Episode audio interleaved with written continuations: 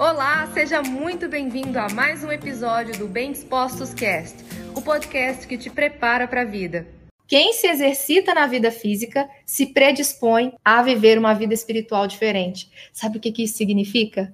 Você que está aqui e que não faz exercício físico, você que está aqui que não medita, você que está aqui que não come saudável, você que está aqui que faz tudo o contrário do que o seu corpo físico precisa para ter saúde, você está lascado na sua vida espiritual.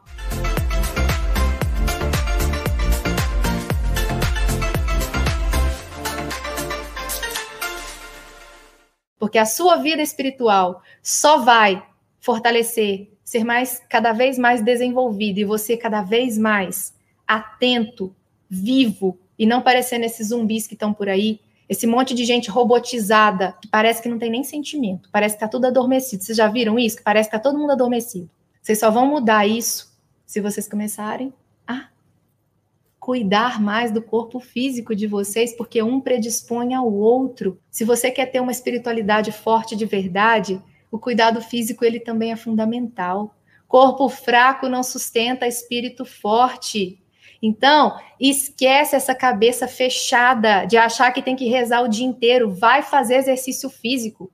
Esquece essa cabeça fechada. A sua vida tem que ser uma oração. A sua vida tem que ser uma oração. Como assim, Lídia? Tudo que você fizer, você vai fazer para a glória de Deus.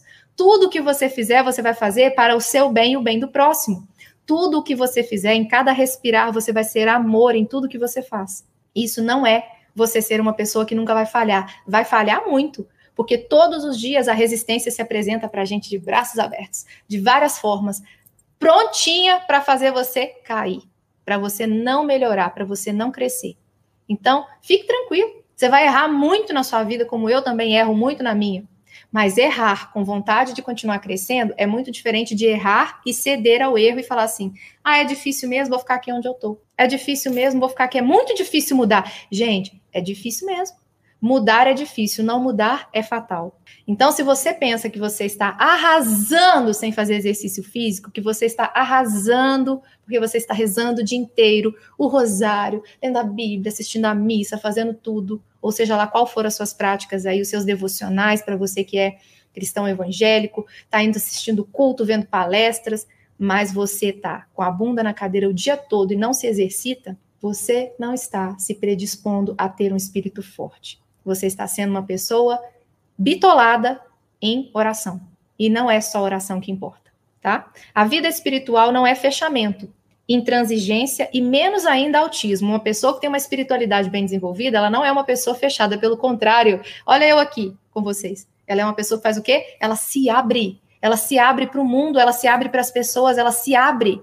Ela, ó, ela vai. Pelo contrário, ela é fluidez, ela é doação e ela é abertura. Não confundam doação com eu não me cuido porque eu passo o dia cuidando de obras sociais. Eu passo o dia fazendo bem só para o outro. Você pode e precisa fazer o bem para o outro, mas você também precisa cuidar de você. Precisa cuidar do seu sono, precisa cuidar da sua alimentação, precisa cuidar da sua saúde. A vida espiritual é profundidade, é movimento rumo ao desconhecido, é interesse pelo que está oculto e pelo que é invisível aos olhos.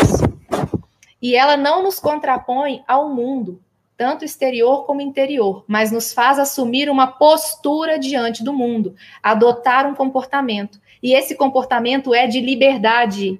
O ser humano não é escravo dos seus instintos. Os nossos instintos é o que o ego nos coloca para sempre fazer, que é o instinto de sobrevivência, o instinto de procriação. Só que tem muita gente que vive puramente instintiva, só procria e sobrevive, que é come, dorme e, e, trabalha porque tem que pagar boleto. Então, o ser humano não é escravo dos seus instintos, mas a maioria dos seres humanos vive como escravo dos seus instintos, tá?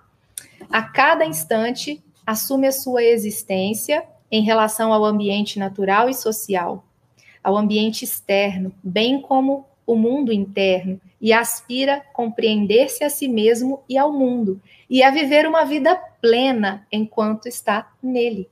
A vida espiritual não é patrimônio das pessoas religiosas, todo ser humano, pelo simples fato de existir, é capaz de viver uma vida espiritual e de cultivá-la dentro e fora do âmbito das religiões.